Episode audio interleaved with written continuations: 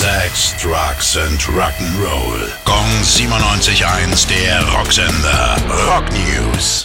Heute erscheint das neue Iron Maiden Album Senjutsu. Sänger Bruce Dickinson denkt parallel aber auch an sein nächstes Soloalbum. Daran arbeitet er schon seit einigen Jahren und hatte sogar einen Song fertig. If Eternity Should Fail. Den fand Steve Harris aber so gut, dass er ihn kurzerhand für Maidens The Book of Souls mit an Bord geholt hat. Dickinson will sein eigenes Album fertig schreiben, sobald die Pandemie beendet ist und er wieder ungehindert in die USA reisen kann.